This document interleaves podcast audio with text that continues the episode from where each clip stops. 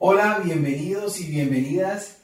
Para nosotros es un gusto estar con ustedes en este primer episodio de CISAS Podcast. Mi nombre es Carlos Mario y tengo el placer de ser el compañero de mesa de Sofía Pino. ¿Cómo estás, Sofía? Muy bien, muy feliz de estar aquí hoy compartiendo este espacio contigo, esta mesa. Ojalá el primero de muchos que compartimos juntos y con todas las personas que nos escuchan. Les agradecemos por estar del otro lado y esperemos nos acompañen en todos los episodios que se vienen. ¿Con qué me vas a sorprender hoy, Sofía? Bueno, en realidad quiero empezar por decirte que me emociona muchísimo estar aquí. En realidad quiero contarte que yo tengo esta historia como con, con las palabras, con el lenguaje, con la manera en que las palabras se mezclan digamos que se acompasan y nos dicen cosas, nos cuentan historias todo el tiempo. Yo la verdad siempre fui una niña charlona, siempre me ha encantado hablar. Yo era la niña que se hacía atrás y todos los profesores me regañaban por hablar tanto, por hacerle conversar todo. En realidad, donde me cambiaran, yo desde cualquier puesto podía perfectamente hacer conversa. Pero y además en mi casa también he tenido esa dinámica, siempre soy una persona muy comunicativa. Eh, sin embargo, a medida que creciendo he podido notar esta, esta diferencia de pronto entre los lenguajes, entre el lenguaje y los sexos, entre las palabras dichas por las mujeres y las palabras dichas por los hombres. Y entonces te vengo a hablar de esto, digamos, de, de esta relación, de esta relación extraña.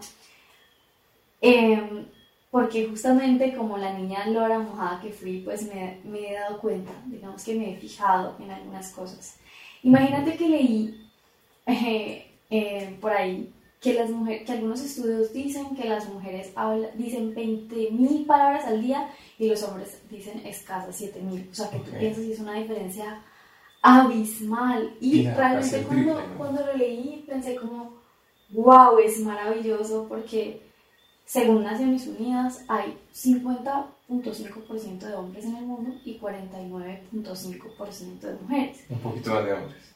Sí. Entonces, pues no necesito ser una genia matemática para saber que este 1% pues no, no haría mucha diferencia si las mujeres decimos 20.000 palabras al día y, las, y los hombres pues escasas 7.000. Realmente pensé como, bueno, los números están a nuestro favor, las palabras nos acompañan. Pero como que algo no me cuadraba, como que yo dije, no sé, no sé por qué algo no me cuadra. De pronto, esto, esto que me dijo, como me la he pasado toda la vida escuchando las palabras de los hombres y viendo el mundo de alguna manera a través de la mirada masculina, porque si te pones a pensar, los espacios de, difusión de las voces pues son mayoritariamente de hombres y las películas que vemos y las historias que nos cuentan tienen como protagonistas hombres o si nos cuentan historias de mujeres están en un papel de pronto de indefensión o de papel secundario. Entonces, pues algo no cuadraba. Imagínate que yo soy fanática del rap colombiano. Me encanta. sí, me encanta el rap colombiano. Y, se, y me parece que acá en Colombia se hace un rap increíblemente niveludo. O sea, realmente soy muy fan Tan así que el otro día estaba tratando de convencer a mi papá mientras desayunábamos de que los raperos son unos nuevos poetas, son los poetas del siglo XXI. Em, no lo logré todavía. es que eso da para un tema, como para otro, otro episodio del podcast, muy interesante además. Pero en esta, en esta charla con mi papá, en esa mañana que estaba, estaba tratando de convencer, le mostré un top 5 de mis canciones favoritas de rap colombiano. Mm. Y luego me sorprendí a mí misma porque no había ni una rapera, o sea, no había ni una rapera. En ese top 5 no había entrado ninguna rapera y me puse a pensar, bueno, digamos, hablaríamos un top 10. Y mentalmente lo hice así súper rápido y tampoco encontré raperas. No llega. y que, cuál, que compartimos una canción de ese top 10, una canción de rap que nos quiera recomendar, por favor. Bueno, realmente tengo que decir que mi rapero favorito es Noisferatu. Noisferatu. Es, es un paisa y es muy, muy, muy, digamos, claro en su lírica. Me encanta su lírica. Tiene una manera de, de agolpar las palabras que realmente tienen mucho ritmo, tienen mucha musicalidad. Y además el tipo es muy erudito, entonces como que me gusta mucho escucharlo de verdad que te, te, dice cosas interesantes y te las dice con ritmo, entonces una maravilla, se los recomiendo, no esperate, es maravilloso. Pero entonces, claro, yo me di cuenta como, bueno, pero entonces, ¿qué pasa con la rapera? ¿Será que no hay buenas raperas? ¿O será que realmente los hombres hacen mejor rap que las mujeres? ¿O es que yo tengo una predisposición, o sea, yo, yo tengo una predilección por el rap, por los hombres? Me pregunté esto y otra vez algo como que no me sonó, como, ¿Qué pasa, qué pasa con las palabras dichas por las mujeres? ¿Qué pasa con, con nosotros? Y de pronto yo, yo pensé, quizás decimos más palabras porque nos cuesta más hacernos entender. Y pensaba en esa frase, hacerse entender. ¿Has escuchado de pronto esto, esto típico que dicen los hombres como no hay quien entienda a las mujeres? Las mujeres no hay quien las entienda. Y es una frase que, o sea, yo le he escuchado por igual a un niño de 10 años que a un abuelito de 60. en todas partes, sí. En todas partes, y, y que los libros, y que las mujeres son de Venus y los hombres son de Marte. Entonces te pintan, digamos, esto como, como algo de no nos entendemos. Y esa, esa frase, esa sentencia, termina siendo como, define muchas cosas. Es como, no es como voy a tratar de entenderte, sino definitivamente no te entiendo porque es que, ¿qué me estás diciendo? Pero a mí me parece esto absurdo, o sea, absurdo en el sentido en el que yo, por ejemplo, cuando tú eres una persona que tienes como esta vaina con el lenguaje y cuando te fijas en las palabras, cuando una es fanática de las palabras, pues cualquier lugar puede ser el paraíso, porque cualquier lugar que vayas puedes encontrar palabras de alguien, hay alguien dispuesto a contarte una historia. Entonces, ustedes pueden hacer la prueba y a cada lugar que vayan, cuántas historias nacen en ese lugar. No sé si te pasa que, que hablas mucho con, con, la gente con la que te encuentras en la calle, por ejemplo. Los grandes, grandes poseedores de historias, la gente que trabaja en el transporte, eh, los, los Ubers, son portadores de grandes historias y yo no hay un Uber que no me suba y no le haga conversa porque terminan contando cosas muy, muy, muy, muy locas. Total, y yo creo que siempre hay alguien del otro lado esperando a que tú le preguntes. Y de ahí nacen historias maravillosas y es, digamos, la mística de, de, de poder hacer un ejercicio de catarsis a través de las palabras, a través de lo que tú cuentas. Y sobre todo me puedo imaginar como el otro cuando lo escucho. Y me parece que eso es algo esencial de la comunicación, de la palabra hablada, que yo puedo imaginarme como el otro cuando me cuenta una historia. Y eso es maravilloso, eso es maravilloso en todo el sentido. Entonces yo pensaba, bueno, cuando, a mí, cuando yo me encuentro con las mujeres, que tengo la fortuna de hablar con muchas mujeres, y a lo largo de los años creo que he trabajado en, en, en, la escucha con las mujeres y en, y en identificarme con las palabras de las mujeres, pero más allá de eso yo entiendo que comprenden que, que comprendo las palabras de las mujeres, yo comprendo la arquitectura de sus palabras, yo entiendo lo que me dicen sin que eso signifique que yo entiendo de dónde provengan sus palabras o, de, o por qué están ahí en ese momento. Pero entiendo, ¿sí me entiendes? Entiendo lo que me dicen, entiendo lo que construyen con palabras. Ok, el, problema, el problema no es de entendimiento. Tú puede que estés de acuerdo, puede que no, puede que comprenda su sentir, tal, pero lo que le quiere decir con sus palabras no entiende. Totalmente, entonces yo pensaba como, ¿por qué? ¿Por qué se le hace tan incomprensible de pronto a los hombres las palabras de las mujeres? Entonces, en, este, en, este, en estos puentes que construimos a través del lenguaje, pues yo logro comprender lo que ellas me dicen y también me siento comprendida, aunque no te voy a negar que por ser mujer muchas veces entiendo el contexto, de pronto sí me puedo hacer una idea de dónde provienen, provienen esas palabras. No todo el tiempo, porque no todas las mujeres somos iguales en ningún aspecto, pero creo que sí estamos atravesadas por una serie de cosas que nos dan una perspectiva mm, para entender a las, demás, a las demás mujeres.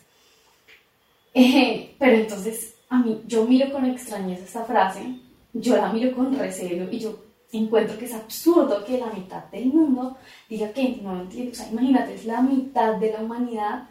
Que no entienda la otra mitad. Diciendo que no entienda la otra mitad, ¿cierto? Para, para la otra mitad es, nuestras palabras son incomprensibles, son distantes, son extrañas. Pero además de eso está esto de yo no te entiendo y me quedo ahí, de ahí no paso, simplemente no te entiendo, pero no hago el esfuerzo por entenderte. Entonces, esto pues es una incógnita, es una incógnita además problematizada por muchas mujeres. Pero, pero decidí, yo soy muy curiosa y decidí preguntarle a la inteligencia artificial de OpenAI, ChatGPT, no sé si tú por curioso también te has puesto ahí a preguntarle cosas a, a ChatGPT. ChatGPT es una locura, es, es un, un, sistema de inteligencia artificial que es como un chat, pero digamos que es como tener uno un todo ahí al alcance, ¿no? Y, sirve para cosas muy distintas. Eh, y es muy loco, deberían curiosear y más allá de curiosidad y explorar lo que es divertido, también incorporarlo en, su día a día, en su trabajo, porque es, es muy, muy eh, te ayuda mucho a la eficiencia. Puede ser muy útil y a la vez muy espeluznante. Eh, yo le hice dos preguntas al respecto y la primera fue, ¿por qué los hombres no entienden a las mujeres? Pensaba también en esto que tú dices, pero esta precisión que tiene para entendernos, ¿no? También a través del lenguaje.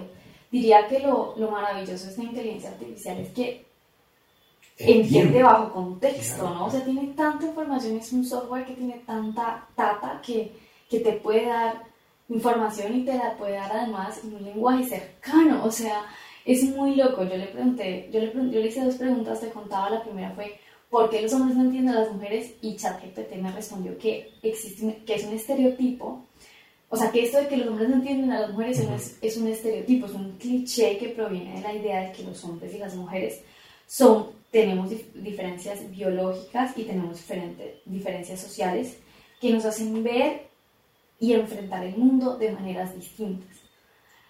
Eh, pero, o sea, frente a esto yo estoy en desacuerdo. O sea, ChatGPT estoy en desacuerdo contigo. No me convence porque yo sé que los hombres y las mujeres somos diferentes biológicamente. de acuerdo. Y además socializamos de maneras diferentes. No es lo mismo que yo te cuente mi experiencia como niña en el colegio que tú me cuentes tu experiencia como niño o de pronto en la adolescencia.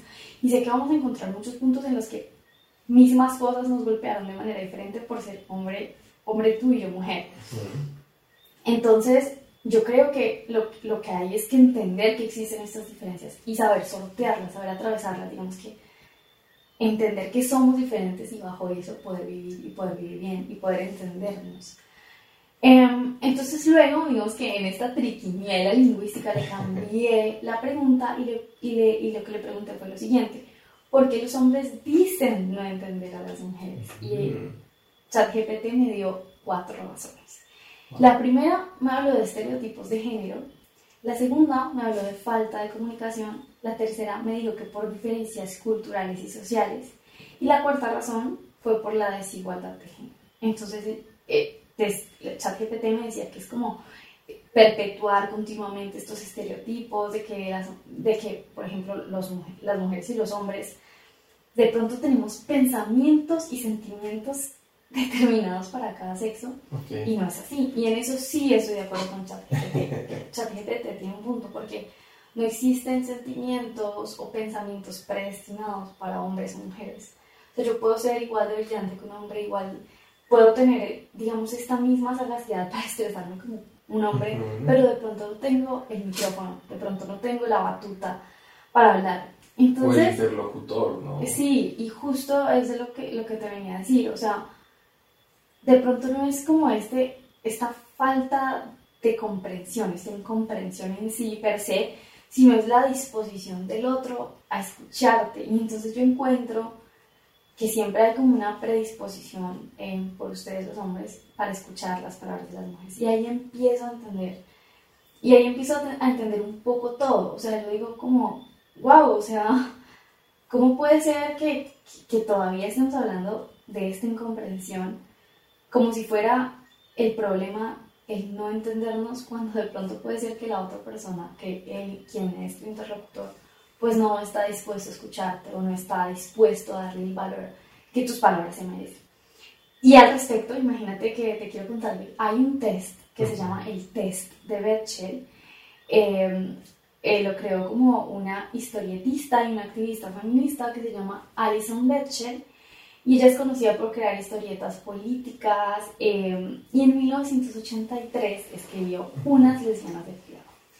Eh, en, en, una parte de este cómic escribió una tira que se llama The Rule y aquí los personajes, que son dos mujeres, caminan por la calle y se encuentran en un cine. Y una mujer le pregunta a la otra como, oye, ¿quieres entrar al cine conmigo?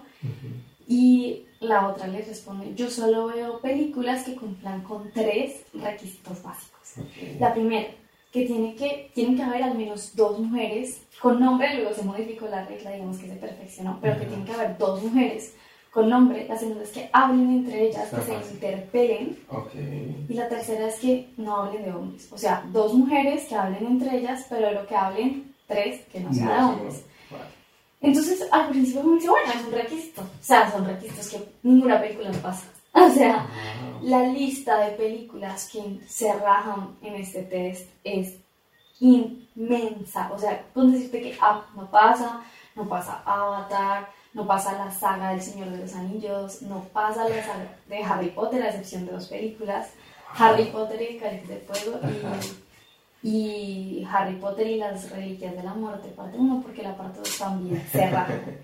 Entonces, pues imagínate, no sé, o sea, haciendo un análisis de cada película, te sorprendes pensando que realmente las mujeres o el desarrollo de los personajes de las mujeres pues es mínimo y casi siempre gira en torno a la historia del hombre que termina teniendo mayor relevancia que las historias de las mujeres, así las mujeres sean más. Entonces todo termina girando alrededor de la voz masculina. Y termino yo por entender esta extraña relación, pero pero me doy cuenta que no es la extraña relación que tenemos nosotras con las palabras o nosotros con el lenguaje, sino más bien es la extraña relación que ustedes tienen con nuestras palabras. Entonces me encuentro yo con esos muros, eh, con esa indisposición de los hombres por escuchar a las mujeres. Y estoy segura que, que, que puedo hacerle esta pregunta a cada mujer que conozco en el mundo y me puede contar una anécdota sobre un hombre que le ha querido explicar algo que de pronto le ha restado valor a sus palabras o de pronto lo que tú dices no parece interesarle tanto. Hace como un mes y medio escuchaba el monólogo de Carolina Sanín y ella decía que tuvo como un inconveniente con el señor que fue a arreglarle la ducha. Y ella, ella bien en ella decía que, que el agua salía tibia y el señor se empeñaba en decirle, el agua sale caliente. Y él decía, el agua sale tibia. Y él decía, el agua sale caliente y punto, eso no tiene nada que arreglarse. Entonces, de pronto, esta, esta perspectiva de mi palabra tiene mayor valor, permea todos los espacios que las mujeres eh, habitamos. Entonces, no tiene mucho sentido esto de que las cifras nos favorezcan, ¿no? Como, bueno, y nuestras palabras, si es que decimos más. ¿Dónde están? ¿Y por qué yo no las estoy escuchando todo el tiempo? Pues resulta que no. Resulta que las mujeres no decimos 20.000 palabras al día y ustedes no dicen escasas 7.000, sino que eso fue como un mito. Esta afirmación nació como de la portada de un, como de un libro que se llama El cerebro femenino, que es de una escritora que se llama Luan Brisendin y ella publicó este libro en 2006 y decía esto, básicamente ella es neuropsiquiatra y lo que decía es como no, las mujeres hablan más, las mujeres son charlonas, los hombres son más objetivos, hablan menos, más racionales. Entonces, pues posteriormente, un profesor de lingüística de la Universidad de Pensilvania le dijo como, hey, ¿de dónde sacas estas cifras? Soporta que no, esto no es así, como dime dónde salen esas cifras. Y ella acepta, digamos, esta, esta que no, no tienen sustento estas cifras y se compromete a, a quitar este dato en posteriores ediciones. En realidad, eh, se, han, se han hecho metaestudios sobre esto, se ha investigado sobre esto y de los, por ejemplo, dos, una lingüista y una psicóloga social hicieron un metaestudio con 56 estudios donde 36 de ellos más o menos tenían el resultado contrario, es decir, que los hombres hablan más de las mujeres, pero como que recalcaban en que era ínfimo, la diferencia realmente era muy sutil y, además cambiado mucho dependiendo también de, de muchos otros factores que incidían en los resultados. Entonces, pues las mujeres no es que hablemos más, pero estoy segura que las mujeres somos menos escuchadas. Entonces de pronto no es que hayan, no hayan raperas buenas o que, o que definitivamente los hombres sean mejores haciendo rap, sino que tenemos una predisposición por las palabras de las mujeres. Y digo tenemos porque si, si bien he hablado de los hombres, creo que las mujeres también tenemos que aprender a escucharnos un poco más. Y, pero de todas maneras creo que nosotros nos escuchamos un poco más que ustedes. Y como te digo, creo que hay que saltar esa barrera de la predisposición por las palabras de, del otro, en este caso de la otra, porque además somos la mitad del mundo y existimos y coexistimos con ustedes muchas veces sobreviviendo y muchas veces teniendo que abrirnos espacios a, las, a la fuerza para poder ser escuchadas y muchas veces teniendo en cuenta todo lo que nos cuesta llegar a, a hacer valer nuestra palabra en todos los sentidos. Eso lo puedes extrapolar a, a todas las cosas. Pero entonces, em, por eso estoy aquí hoy. Esta es mi razón de estar aquí hoy. Estoy aquí justamente eh, tratando de traspasar esa barrera y esa predisposición del otro, pero también tratando de sortear mi propio miedo hacia mi voz y dándole el valor que, que creo que merece y además siento que es un homenaje a todas las palabras de las mujeres con las que me he encontrado en mi vida, de las palabras que me han regalado y que me han, y que me han dado aliento y que me han dado esperanza y que me han ayudado a construir. Entonces, es justo eso, ¿no? Como superar esa barrera y decir, bueno, estoy aquí, además también como un homenaje a la niña charlona que te dije que era, o sea, la niña charlona que yo era, estaría demasiado orgullosa de que yo esté aquí em, sentándome a charlar, o sea, un placer milenario del que yo disfruto muchísimo y además cuento con la suerte de que tú también disfrutas de eso. Y creo que, creo que ese es el punto de, las, de muchas cosas, ¿no? Atreverse a hacer las cosas y además dándole el valor necesario. Eh, me encanta a mí escuchar hablar a las mujeres y las, las palabras de las mujeres me han inspirado, pero no solamente de lo que me encuentro en el día a día, sino también de la música eh, que escucho, que es hecha por mujeres, de las películas que veo, que dirigen mujeres y, y de los libros que, que, también leo, que son escritos por mujeres. Y eso me inspira y, y por eso estoy aquí hoy. por eso inauguras podcast, este CISAS podcast, hablando sobre cómo hablan las mujeres y cómo eh, deberíamos hacer el ejercicio de escucharlas un poco más. Eh, sí, sí, más que cómo hablan, eh, que hablamos, ¿no? Podemos hablar de maneras muy diferentes y decir cosas muy diferentes. Pero ahí están nuestras palabras y merecen ser escuchadas y merecen el valor, el valor que tienen en realidad. De acuerdo, de acuerdo. Y también hay que, creo yo, animarnos un poco más a hablar, a romper eh, las barreras y, y, vencer la tan difícil autocensura, ¿no? que a mí, a mí personalmente me golpea bastante y que decidimos eh, destruir con contundencia lanzando este podcast y en este momento, en este primer episodio. Em, también hablaste de los miedos y ahí conecto un poco con lo que te voy a contar hoy y es que yo cuando era niño tenía un miedo muy grande y era un miedo a las vacas. ¿A las vacas? Las vacas me daban mucho miedo. Las vacas son hermosas. Eran grandes, las vacas son muy grandes. Y si a ti una vaca se te viene corriendo encima, pues te mata, ¿no? Te podría patear. O sea, les tenía mucho miedo por eso, sobre todo por su tamaño y su imponencia, ¿no?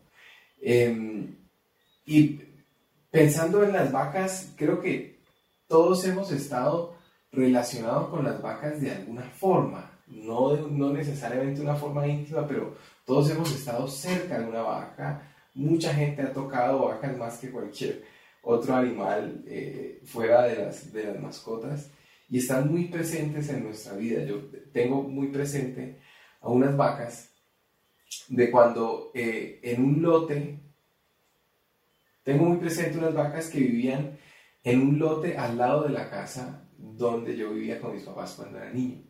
En esa casa teníamos un perro que se llamaba Tyson y Tyson iba a molestar a las vacas, era su plan favorito a molestar a las vacas. Alguna vez lo vimos colgado de la cola de una vaca y él bamboleándose, era un schnauzer pequeño. no me imagino la imagen tan Era una locura y Tyson además era muy callejero, muy inteligente.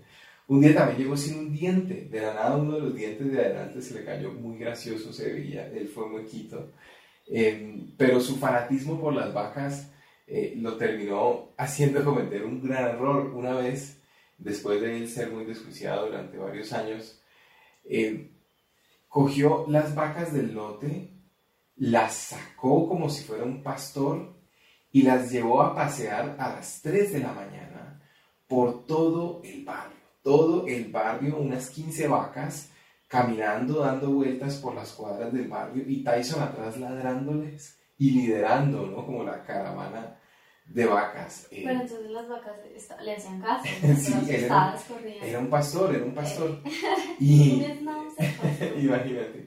Em, al otro día, eh, Tyson eh, dejó de ser miembro de la familia, está, le regalamos una buena casa, espero, espero esté muy bien. mi, queridísimo, mi queridísimo Tyson y su fanatismo loco por las vacas.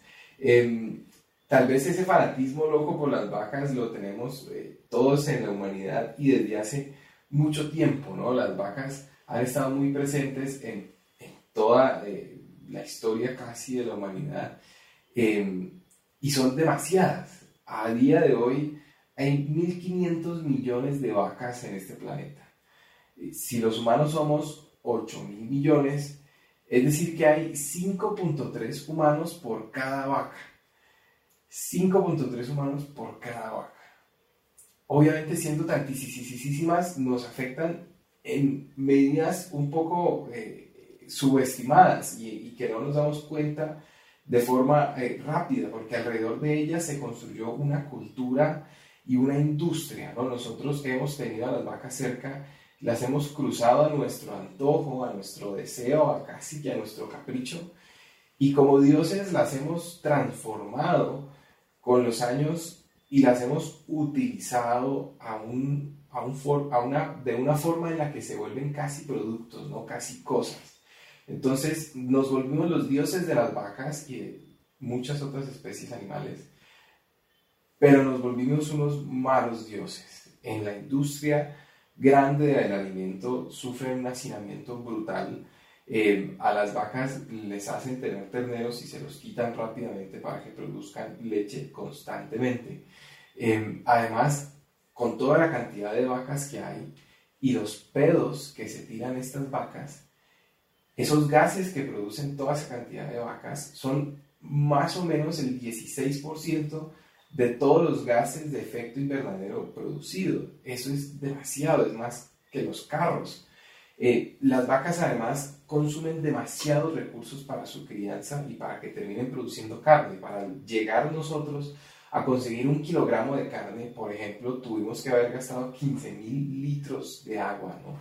Un kilogramo que serán 3, 4 hamburguesas, cuesta 15 mil litros de agua producirlo. Eh, y esto afecta a las vacas, y digamos, se gastan recursos en las vacas, pero se gastan también en otros animales. Si la comida que le damos a todos los animales eh, se la diéramos a los humanos, alimentaríamos probablemente 3.500 millones de personas más.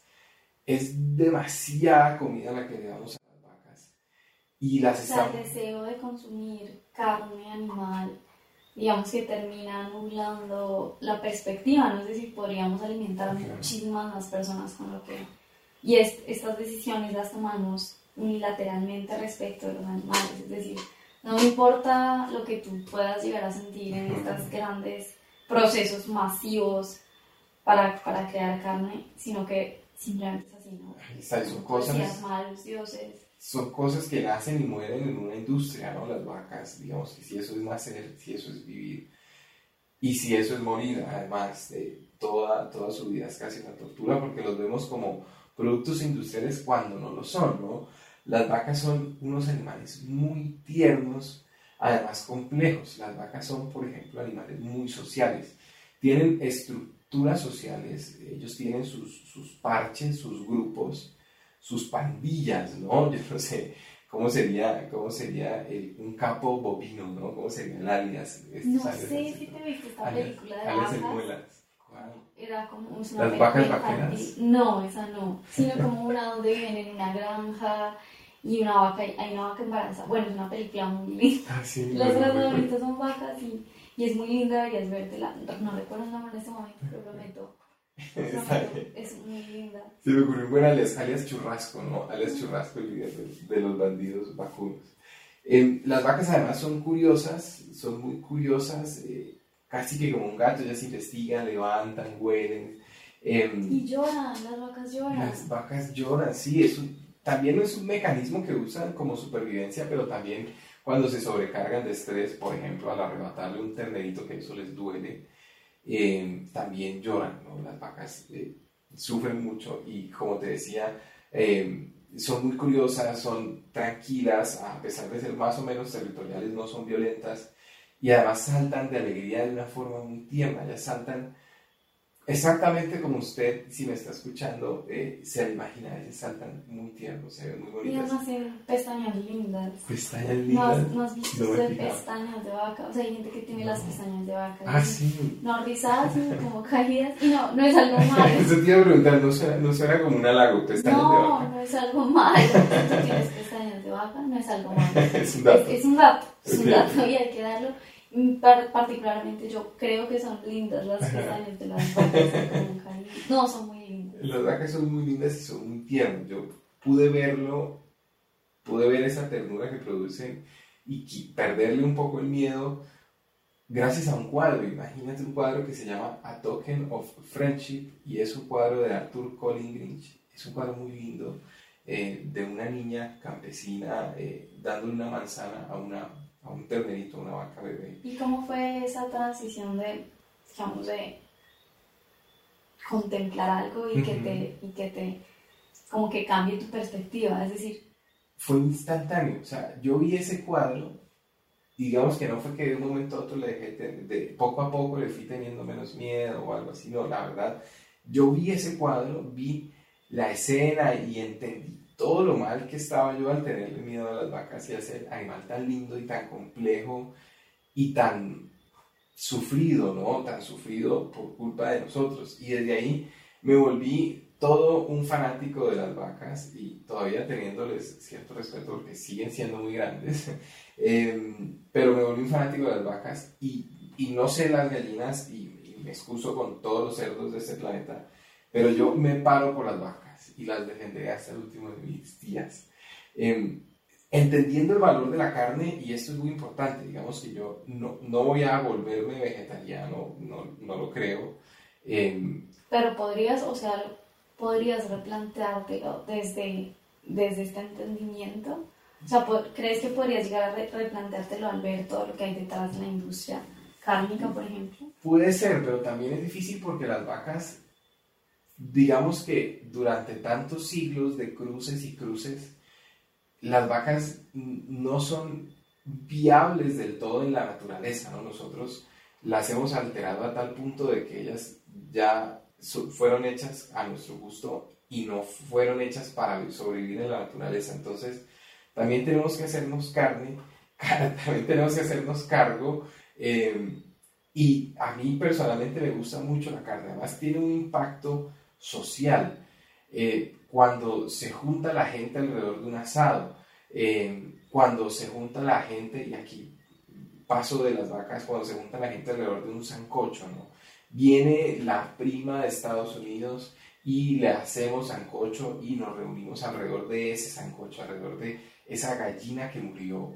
eh, y nos une, ¿no? Nos une. Entonces, también hay que entender ese valor de la, de la, de la comida y de la carne y de la muerte, que tal vez antes era más. Y, creo que por ahí iría yo, más allá del vegetarianismo absoluto, es de entender que se está matando una vida eh, por nuestro bien, por nuestra salud, incluso por nuestros nutrientes, eh, pero no de patrocinar ese consumo excesivo y sobre todo ese proceso industrial tan mezquino y tan brutal.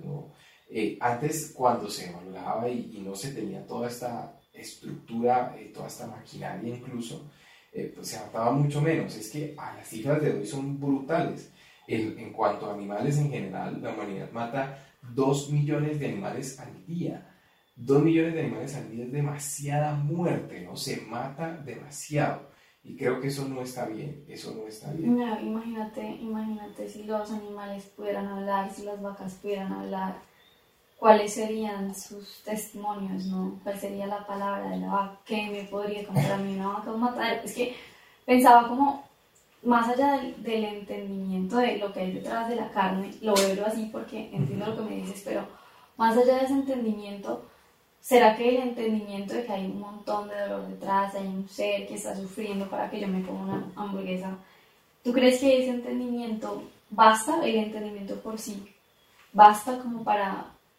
Yo creo que sí, porque además, em, y pasa un poco con todos los, los grandes problemas de la humanidad, nosotros como individuos es poco lo que podemos hacer, ¿no? Eh, no sé, el, el, presidente de China se muere de la risa cuando uno recicla sus botellas, ¿no? Cuando ellos están quemando carbón así a grandísima escala. Entonces, digamos que desde nuestro lado podemos hacer esa reflexión y sobre todo, creo yo, poco a poco bajar el consumo de carne para ojalá minar esa industria y esa producción loca que desprecia a las vacas, creo yo, y que las ve como cosas y todos hemos visto, por ejemplo, esos, eh, cuando hacemos un viaje por carretera, esos camiones con las vacas atropelladas horribles.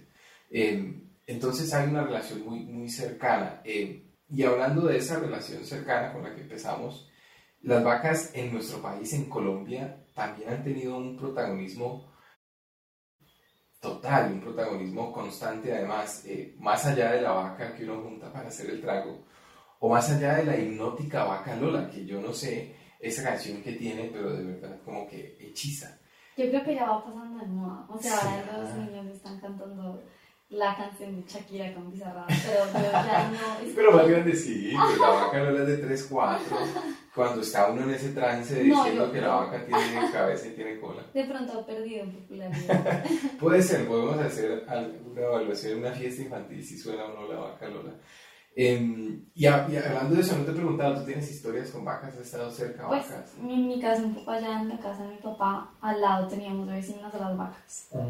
Y mi perrita, que es un animal eh, increíble, eh, que lleva mi perrita, las odiaba por el motivo y ella sentía más fuerte y, digamos, de mejor raza, mirándolas desde acá, ¿no? Desde arriba, desde la cerca, protegida pero siempre que la sacamos a caminar ella no, ella no se les acerca a las vacas ni porque, o sea, por nada, el mundo ya sabe que es más pequeña y no es boba. Entonces, y ella, ella no le gustan las vacas, le, le gusta mucho ladrar de las vacas, pero las vacas siempre, sabias, las saben ignorar. tengo, una, tengo una teoría de que las vacas en Colombia han sido como los Pokémon de los malos. Y es que para los que no conocen cómo funcionan los Pokémon. Eso te iba a decir. Sí, digamos que eh, eh, en, esa eterna lucha del bien y el mal que tiene la gran mayoría de, historias, em, están los malos que tienen sus Pokémon que usan para combatir, están los buenos que tienen sus Pokémon que usan para combatir. Entonces los Pokémon pues, tienen poderes, ¿no? Botan fuego, botan agua, hacen magia, cosas así.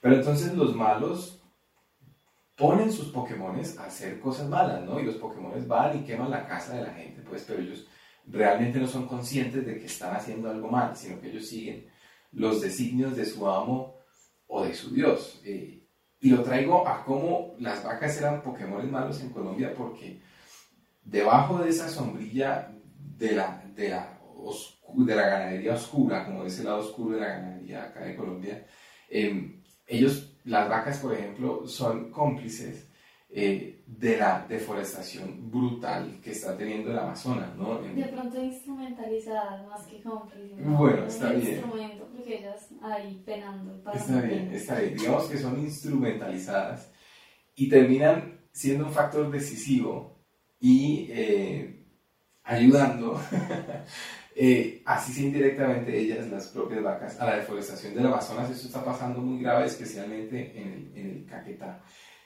además, pues, de, de, los desplazamientos, el despojo de tierras, y debe ser muy difícil eh, para un campesino ver que uno de estos eh, capataces, de un guerrillero, un paramilitar, algún malandro, un gran terrateniente, llega y desplaza de su, de su, de su finca le tumba su casa y a los días hay una vaca por ahí caminando por el piso de lo que era su casa, pastando donde era el jardín de su esposa.